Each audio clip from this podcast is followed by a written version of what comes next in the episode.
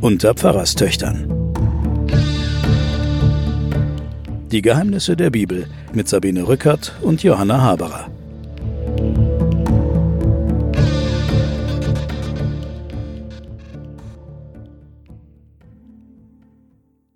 Hallo? Hallo? Ist da jemand? Bevor es die Schöpfung gab, gab es nichts. Das muss man sich mal vorstellen. Einfach nichts.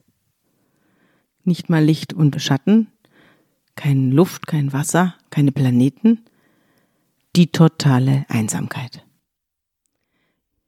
Wir fangen an, miteinander über die Bibel zu reden. Wir, das bin ich, Sabine Rückert, stellvertretende Chefredakteurin der Zeit, und mir gegenüber sitzt meine Schwester. Meine Schwester heißt Johanna Haberer, weil sie nämlich mehrfach verheiratet war und sie ist Professorin für Theologie an der Universität Erlangen. Hallo Sabine. Wir machen zusammen den Podcast aus folgendem Grund. Ich war kürzlich eingeladen bei Jan Böhmermann in seiner Sendung Neo Magazin Royal und habe dort eine Geschichte vorgestellt, eine Kriminalgeschichte vorgestellt, die hieß Der verlorene Hirte. Ich habe ihn dann gefragt, Herr Böhmermann, verstehen Sie den Witz an der Überschrift? der verlorene Hirte. Und dann sagte er, er verstünde den Witz nicht, er habe mit dieser Materie, sei er nicht sehr vertraut. Ich weiß nicht, ob das gestimmt hat oder ob er mir nur eine Vorlage geben wollte, jetzt auszuholen und ihm das zu erklären. Das kann ja sein. Er ist ja schlau. Mm, die Geschichte besteht darin, dass ja eigentlich in der biblischen Geschichte das Schaf verloren geht und nicht der Hirte. Hier in meiner Kriminalgeschichte war es aber ein krimineller Pastor, also der, der Hirte ist verloren gegangen. Und darin bestand der Witz dieser Überschrift. Das habe ich ihm dann erklärt und habe dann auch noch gesagt, ich glaube, ich muss mal einen Bibelpodcast machen. Und daraufhin bekam ich so viel Zuspruch und Mails und Anrufe und auf dem Gang haben Leute zu mir gesagt, mach doch das mit der Bibel. Ich weiß auch nicht so genau, was da drin steht. Es ist ein großes, dickes Buch und äh, ich habe keine Ahnung, was da drin steht, aber alles, was mich umgibt, hat irgendwie mit der Bibel zu tun. Denn es ist ja letztlich eine riesige kulturelle Leistung. So. Wir werden also jetzt hier über die Bibel sprechen. Meine Schwester Johanna und ich. Und wir wollen hier niemanden bekehren. Das muss man vielleicht gleich mal vorausschicken. Wir sind hier kein Kirchenfunk. Wir wollen auch niemanden belehren. Wir sind hier keine Schulstunde und sind auch keine Vorlesung über Theologie, denn über jeden Satz in der Bibel gibt es Bibliotheken. Also jeder könnte jetzt zum Stift und zum Computer greifen und uns einen langen Brief schreiben, warum schon die Übersetzung ganz anders war, als Luther sie gemacht hat. Und äh, es gibt für jeden Satz fünf Übersetzungen aus dem Aramäischen und Hebräischen und sonst woher aus dem Griechischen. Darüber werden wir kurz auch reden, aber das ist nicht der Inhalt unserer Unterhaltung hier. Genau. Wir wollen erzählen. Wir wollen diese Geschichten erzählen, in denen unsere Kultur wohnt und in denen wir aufgewachsen sind. In den biblischen Geschichten sind Sabine und ich aufgewachsen. Sie gehören sozusagen zur Innenausstattung unserer Hirne, Herzen. Biografien. Biografien. Wir haben auch unsere dicke, fette Hausbibel mitgebracht, denn wir sind beide Pastorentöchter. Unser Vater war Pfarrer, unsere Mutter war Pfarrerstochter. Und wir sind mit der dicken Bibel, mit der dicken Hausbibel, die hier vor uns liegt, aufgewachsen. Äh, wir haben sie eben gerade ausgemessen. Johanna, wie ist unsere Bibel beschaffen? Sie ist 54 Zentimeter lang, 42 Zentimeter breit und 33 Zentimeter dick und im Schnitt steht die Jahreszahl 1619. Also sie wäre jetzt, wenn das stimmt, praktisch 400 Jahre alt. Und sie wiegt sechs Kilo. Sie wiegt sechs Kilo. Wir haben sie nämlich auch noch ausgewogen. Was wir auch äh, vielleicht noch vorher sagen müssen, wir wollen auch niemanden abschrecken. Also wir wollen weder jemanden bekehren, wir wollen aber auch niemandem, wenn wir hinter die Kulissen der Bibelentstehung blicken, auch niemanden um seinen Glauben bringen. Uns ist es ehrlich gestanden egal, ob sie an Gott glauben oder nicht. Wir betrachten die Bibel als ein Werk der Weltliteratur. Es ist ein Weltkulturerbe. Genau. Und wir werden uns ihr nähern, wie man sich Literatur nähert. Sie ist natürlich auch in gewisser Weise ein Geschichtsbuch, denn viele der Figuren, die in der Bibel auftauchen, hat es tatsächlich gegeben, den König Nebukadnezar, den König David und andere, über die wir dann alle reden werden. Die Bibel ist natürlich Weltkulturerbe, das heißt, sie ist natürlich ein Raum der Inspiration für unglaublich viele Schriftsteller, Dichter. Der berühmte Satz von Bert Brecht, was ist Ihr Lieblingsliteratur? Er antwortet, Sie werden lachen. Die Bibel. Auch an seinen Gedichten merkt man, dass er schöpft aus diesen poetischen Vorlagen, die es in der Bibel gegeben hat. Und die Bibel kann man natürlich auf unterschiedlichste Weise lesen seit der Reformation ist sozusagen jeder Christ aufgefordert oder jeder, der sich damit beschäftigt, aufgefordert, sie selbst zu lesen. Sie muss nicht interpretiert werden durch irgendwelche Priester, Pfarrer oder Geistliche, sondern man soll sie selbst lesen und man kann sie historisch lesen. Also man kann fragen, was steckt eigentlich historisch dahinter? Man kann fragen, welche Weisheiten und Erfahrungen sind dahinter. Man kann sie feministisch lesen, man kann sie als Befreiungsliteratur lesen, man kann sie spielen, Theater spielen, man kann sie aufführen. Also die Bibel ist sozusagen Vorlage für die ganzen Passionen. Das heißt, sie hat eine ganze Kultur geprägt und zwar dramatisch und wie gesagt mit ihren ganz reichhaltigen Geschichten, die so viele Ambivalenzen bieten, so viele Fragen aufmachen, dass es Spaß macht, sich darüber zu unterhalten. Ja, und vor allem gibt es jede Menge großartiger Geschichten. Und wir fangen gleich mit einer großartigen Geschichte an und wir hören mal ganz kurz rein.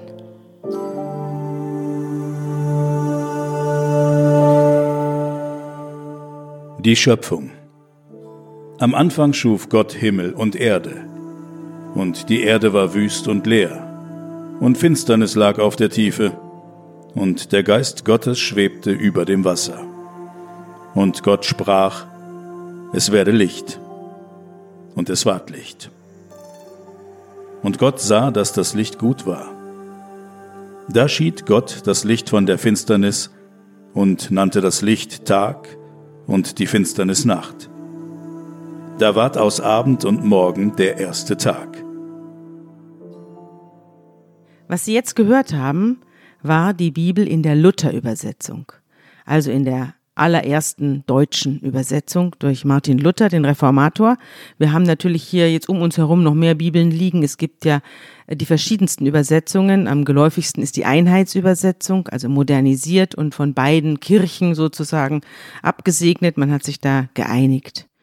Wir werden aber jetzt unsere Einspieler immer mit der Luther-Übersetzung vornehmen. Das ist die Übersetzung, mit der wir aufgewachsen sind. Das ist die Übersetzung, mit der wir aufgewachsen sind. Das ist richtig. Und es ist auch die Übersetzung mit der, ich würde mal sagen, poetischsten Sprache. Ich erzähle aber jetzt die Geschichte der Schöpfung der Welt mal weiter. Am Tag zwei baut Gott ein Gewölbe über dem Wasser. Das ist das Himmelsgewölbe, dafür braucht er einen ganzen Tag. In Tag drei scheidet er das Wasser vom festen Boden und schafft Meer und Festland. Er lässt auch gleich Grün wachsen, Bäume, Pflanzen und Früchte. An Tag vier hängt Gott Lichter in das Firmament, die Sterne, dazu ein großes Licht für den Tag und ein kleineres, das die Nacht beleuchtet. An Tag fünf schafft er Fische im Meer und Vögel unter dem Himmel, und Gott sah, dass es gut war, heißt es in der Bibel. Am Tag sechs schafft er alle Tiere und Kriechtiere. Und dann sagt er plötzlich, lasset uns Menschen machen, ein Bild, das uns gleich sei. Also er spricht zu sich selbst. Lasset uns Menschen machen, ein Bild, das uns gleich sei. Und dann macht er Menschen. Am selben Tag übrigens wie die Tiere. Er macht für den, für den Menschen gibt es keinen extra Tag. Er macht ihn am selben Tag wie die Tiere. Ich finde das interessant. Was hast du dafür für eine Erklärung?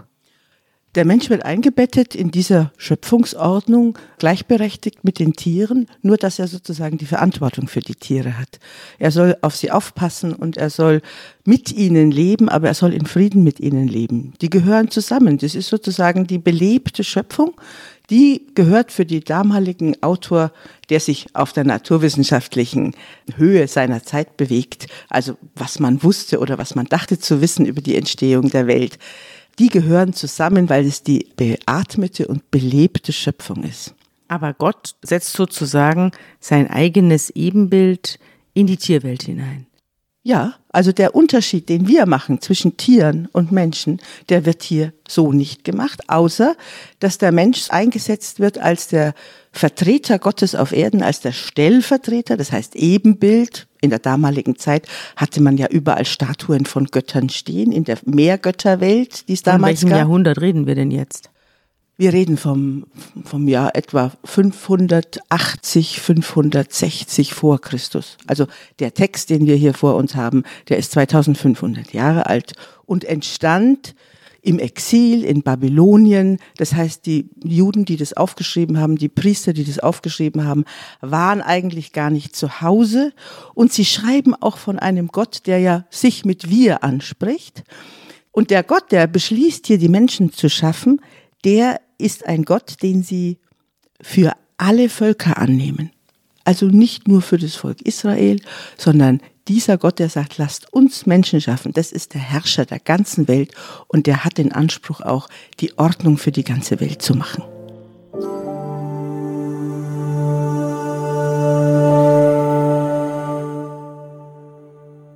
Und Gott schuf den Menschen zu seinem Bilde.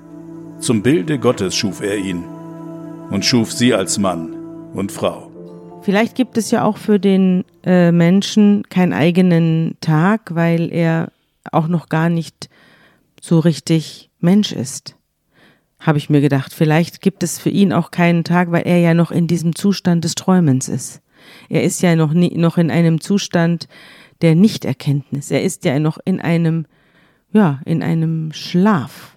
Kann es sein, dass es daran liegt? Die waren nicht im Zustand des Träumenden, sondern das ist ein klarer, aufgeklärter Auftrag an die Menschen sozusagen, die Natur in Ordnung zu halten.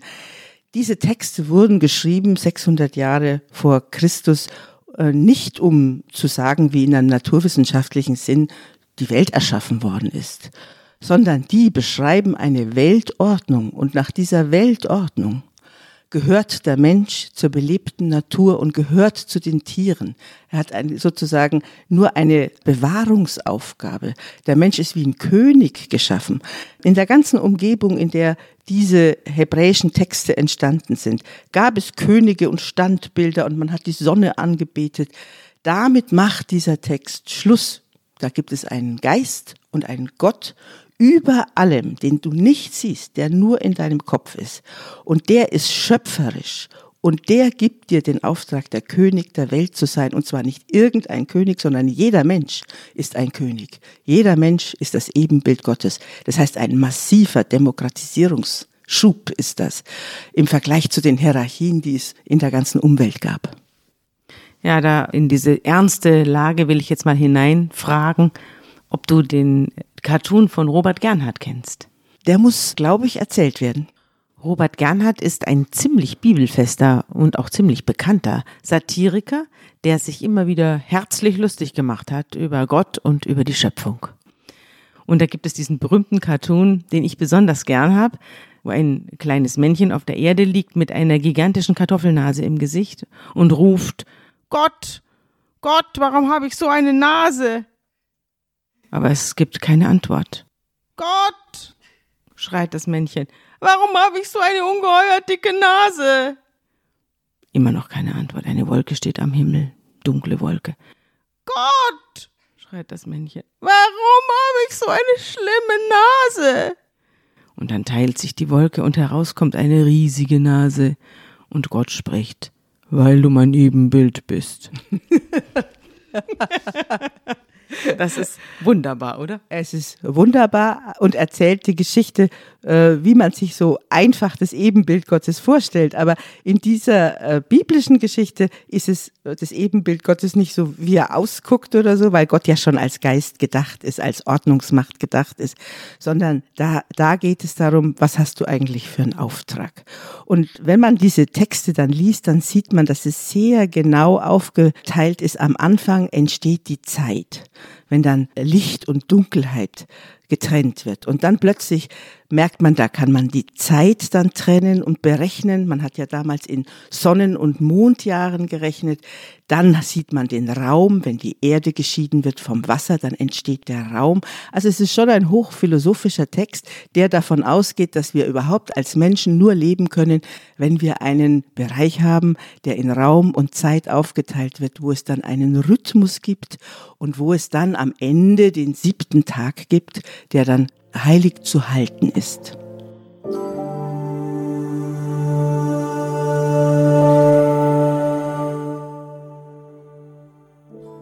Und Gott sah an alles, was er gemacht hatte, und siehe, es war sehr gut. Am siebten Tag nämlich vollendet Gott sein Werk und interessanterweise nimmt er da noch kleine Feinarbeiten vor. Also er schleift noch hier und da was ab und dann ruht er. Interessant ist, Gott muss ruhen. Er muss mal Pause machen. Das ist, finde ich, für ein Individuum, das alles weiß und alles kann, finde ich das, sagen wir mal, erstaunlich. Vor allem diese Schöpferkraft, das ist ja sozusagen, der hat ja die Schöpferkraft.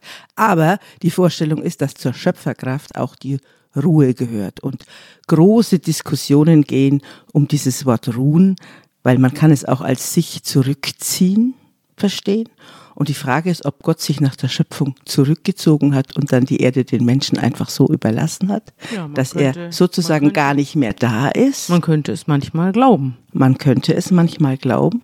Die andere Vorstellung ist, dass es einen Tag in der Woche geben muss, wo es Ruhe gibt und wo es, wo der Mensch, der ja dann auch seinen Ruhetag am siebten Tag hat, wo der Mensch nicht gerechnet wird nach dem, was er produziert, was er macht, was er leistet, sondern da wird gefeiert, dass er da ist. Jeder Mensch ist da und er wird gefeiert und er wird nicht äh, sozusagen nach seinen Leistungskategorien eingeordnet.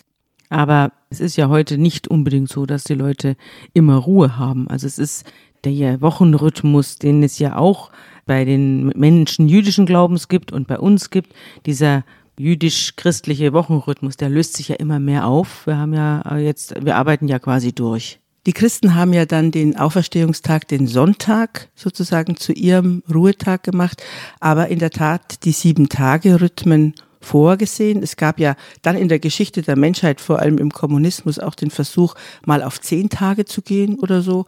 Aber man hat gemerkt, es ist Erfahrungswissen, dass es Ruhe geben muss nach sechs Tagen. Und es ist eine große Erfahrung darin, dass wenn Menschen immerzu durcharbeiten und keine Ruhetage haben, dann vergeht ihre Schöpfungskraft und es geht ihre Einfallskraft flöten.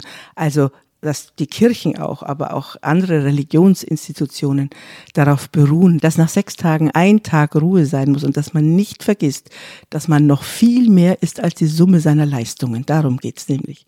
Da steckt eine tiefe Wahrheit drin. Wenn man die Wahrheit in dieser Geschichte von der Schöpfung sehen will, dann geht es um die Weisheit, wie man die Ordnung auf der Welt sehen kann. Der Mensch ist zum Beispiel kein Tieresser der lebt in dieser Schöpfungsgeschichte von dem Getreide. Das stimmt. Das mhm. Essen von Tieren fängt erst an, nachdem er dann später, wir werden es ja. ja. dann hören, aus vertrieben wird. Es ist eine gewaltlose Ordnung.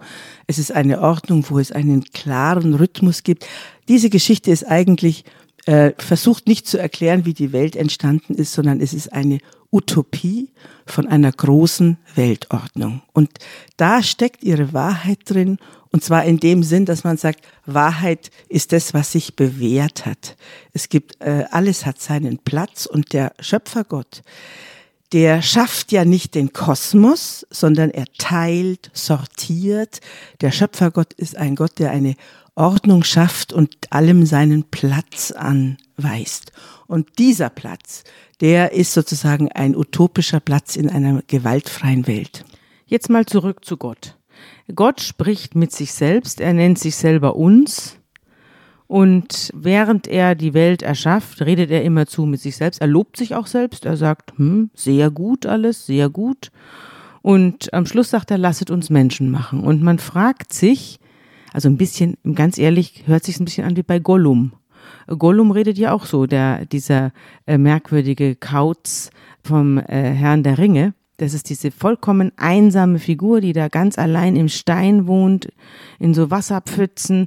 Und der redet auch immer zu mit sich selber und auch immer in der Wir-Form. Und daran musste ich ein bisschen denken, als ich jetzt die Schöpfungsgeschichte nochmal gelesen habe, denn ich finde, man kann sehr gut erkennen, dass Gott doch ziemlich alleine ist. Also er hat so Schrullen entwickelt und jetzt schafft er sich Menschen wahrscheinlich, damit er nicht mehr so alleine ist, oder? Lass es mich mal historisch beantworten. Der Text verwendet für den Namen Gott in Plural, mhm. Elohim. Das heißt, es sind viele Götter sozusagen integriert in dem einen. Ja. Man muss sich vorstellen, es gibt eine altorientalische Umwelt, da stehen überall irgendwelche Götterfiguren rum und man betet die Sonne an und man betet die Chaosmächte an und man opfert dem und opfert dem. Und diese Autoren, die haben gesagt, wir wollen jetzt ein Gottesbild schaffen, das integriert die pluralen Götterwelten mit dem Gedanken des einen Gottes. Und deswegen sitzt er sozusagen in seinem eigenen Götterhimmel von sich selbst umgeben ähm, und spricht mit sich selbst, also nicht wie Gollum, sondern wie einer, der versucht, aus den vielen Göttern einen zu machen. Aber das ist ja auch ein bisschen so wie bei den Menschen. Ich habe ja auch verschiedene Strömungen in mir. Ich bin verschieden, ich bin jetzt nicht multipersönlich, sondern, aber ich habe sehr, sehr viel verschiedene ähm, ja, genetische Anlagen, die ich geerbt habe, die sich zum Teil nicht unbedingt vertragen. Ich habe auch Erfahrungen gemacht, die meinem, meiner Natur widersprechen und so weiter. Also auch in mir gibt es ja viele verschiedene Richtungen und jeder zieht mich woanders hin muss ich mir das dann ungefähr so vorstellen? Man kann sich das so vorstellen, wer bin ich und wenn ja, wie viele. Ja. Es ist der Versuch zu integrieren, viele Vorstellungen von Gott und ähm, aber dann in einem sagen wir mal sozusagen geistigen und intellektuellen Akt zu sagen, du, es ist die Aufgabe, die vielen in eins zu denken. Trotzdem muss ich nochmal darauf zurückkommen, dass er ja offenbar sich sehr einsam fühlt. Denn warum sonst sollte er dazu schreiten, Menschen zu schaffen, also Ebenbilder zu schaffen? Er integriert zwar die Götterbilder alle um sich herum, weil es jetzt, das ist jetzt ein historischer Hintergrund, aber jetzt von der literarischen Figur her ist es offenbar so, dass er alleine ist und er ein Ebenbild braucht, in dem er sich spiegeln kann und mit dem er kommunizieren kann und das ihn aus seiner Einsamkeit reißt. Mhm. Gott ist ein Beziehungsgott, wenn man so will. Ja. Es heißt ja am Anfang, der Geist schwebte über den Wassern. Wenn man sich vorstellt, was das für ein Bild ist, du hast es ja beschrieben, es ist Einsamkeit, es ist Meereswüste, es ist Steinwüste, es ist äh, so, wie wir uns den Mars und den Mond vorstellen. Also, und darüber kommt jetzt sozusagen der Schöpfergeist, der dann Lebendiges macht und der vollkommen klar hast, vollkommen recht, das ist ein Gott, der in Beziehung leben möchte. Genau, und mit dieser, er ist ja eine kosmische Weise sozusagen, der jetzt äh, äh, von Ewigkeit zu Ewigkeit sozusagen im Nichts schwebt. Deswegen habe ich auch vorhin gefragt, ob man sich das vorstellen kann, diese totale Einsamkeit. Und jetzt schafft er den Menschen und damit ist seine Einsamkeit zu Ende und seine Tragödie beginnt. So kann man sagen, weil er natürlich diesen Menschen als sein Ebenbild schafft und das ist natürlich ein neugieriger, zweifelnder, intelligenter Mensch, der ähm, dann fragt, gibt es den überhaupt, den Gott? Genau. Oder bin ich es nicht selber? Aber so sind, so weit sind wir noch nicht. Noch ist er in seinem träumenden Zustand im Paradies und sagt, es ist sehr gut. Er sagt ja nach jedem Schöpfungswerk, es ist sehr gut. Das, das heißt ein bisschen also, Donald Trump. Ja, es ist, ich würde eher sagen, es ist ein total optimistisches Bild von der Welt. Die Welt hat eine Ordnung, die Welt hat einen Sinn, alles hat einen Platz. Wenn du es optimistisch siehst, dann ist eben der Mensch nicht, wie wir es Christen immer viele Jahrtausende erzählt haben, sündig und schlecht, sondern zunächst hat er das ganze Potenzial, er hat die ganze Potenzial Gottes. Es gibt einen wunderbaren Psalm, das ist der Psalm 8, der heißt, was ist der Mensch, dass du seiner gedenkst, Gott, du hast ihn wenig geringer gemacht als einen Gott. Also, wo das ganze wunderbare Potenzial des Menschen mit einem siebenfachen sehr gut, sehr gut, sehr gut gelobt wird. Und äh, das Menschenbild dieser Schöpfungsgeschichte denkt von den Potenzialen her, von der Zukunft, von der Utopie einer gewaltfreien, geordneten Schöpfung. Jetzt gibt es Menschen, die bei uns glaube ich nicht so viele, aber in Amerika ist das ja eine richtige Bewegung, die sogenannten Kreationisten. Das sind Leute, die glauben die Schöpfungsgeschichte so, wie sie da steht. Also, dass Gott äh, eben äh, den Mond da an den Himmel gehängt hat und so weiter. Sie ignorieren die Erkenntnisse der modernen Wissenschaft, sie ignorieren die Evolutionstheorie, sie äh, ignorieren Galileo Galilei, sondern sie glauben an allen sachverständigen Erkenntnissen vorbei, diese Geschichte, die ich jetzt gerade erzählt habe. Äh, wie kannst du dir das denn erklären, dass es Leute gibt, die so in diesem Bibelglauben verharren, dass sie sozusagen die Welt um sich herum nicht mehr wahrnehmen? Das ist eine total fatale und wirklich tragische Einengung des Reichtums dieser Schriften. Wenn ich mir vorstelle, das ist ein Rezeptbuch, was, wie, wie klein mache ich diese Schriften? Und ich muss es wortwörtlich glauben. Selbst die Autoren, die diese Texte geschrieben haben, haben das als zwar eine Art von Wahrheit verstanden, eine Art von Weisheit, aber niemals gedacht, dass das sozusagen in einem naturwissenschaftlichen Sinn so gewesen ist. Es ist Poesie lass es mich mal so sagen, es widerspricht in keinster Weise den naturwissenschaftlichen Erkenntnissen, sondern es ist so ungefähr, wie wenn du das Bild von der Mona Lisa anschaust und sagst, das taugt aber nicht als Passbild. Also mhm. Passbild, das ist sozusagen die naturwissenschaftliche Erkenntnis, die dich genau ablichtet und sieht, wie du älter wirst und so.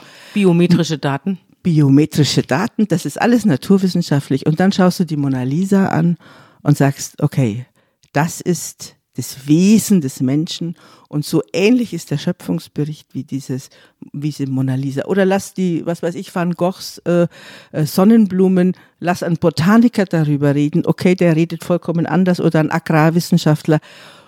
Aber Van Gogh hat die Sonnenblumen eingefangen und hat das Wesen der Sonnenblumen eingefangen. Und da, in diesem Sinne sollte man diese Texte lesen. Sie sind große Poesie, bergen eine Wahrheit und eine Weisheit und wollen den Menschen einen Sinn und eine Ordnung und eine positive, in dem Sinn jetzt, in diesem Text jetzt eine positive Weltsicht vermitteln. Ja. Wir werden auch noch andere Texte kennenlernen im Laufe unseres Podcasts, die deutlich weniger positiv sind und wo Mord und Totschlag herrschen. Aber jetzt haben wir ja ausgemacht, dass wir am Ende jeden, jedes Podcasts uns noch ein Stück aus der Bibel wünschen dürfen. Es ist nämlich so, dass wir hier die Geschichten aus der Bibel erzählen, aber es gibt eben auch sehr viele Texte, Weisheiten, Resonieren, Raunen, Prophezeien und so weiter. Das sind Dinge, die kann man nicht erzählen in der Bibel, sondern die kann man eigentlich nur anhören. Und deswegen werden wir uns am Ende jeder Folge einen kleinen Text wünschen, abwechselnd. Diesen Text hast du dir nun gewünscht. Es ist ein Brief des Paulus an Timotheus und da gibt es diesen Satz.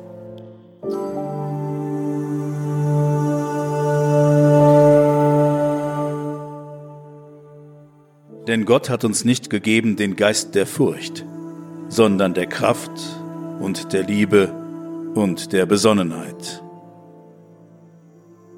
Warum hast du dir den Text gewünscht? Naja, am Anfang unseres Schöpfungstextes steht ja, der Geist schwebte über den Wassern. Es gibt nur zwei Definitionen von Gott in, äh, in der Bibel, überhaupt nur zwei. Gott ist Geist und Gott ist Liebe. Und dieser Satz aus dem Neuen Testament bestätigt nochmal diese positive Weltsicht, nicht der Geist der Furcht, Du musst keine Angst haben vor der Zukunft, vor der Einsamkeit, sondern der Kraft, da steckt die Schöpferkraft drin, die Liebe, da steckt die Beziehung zu den Menschen drin und der Besonnenheit, da steckt das Maßhalten drin. All das steckt in diesem Schöpfungstext. Ordnung, Maßhalten, Beziehung, Liebe und eine ganz positive Zukunftssicht.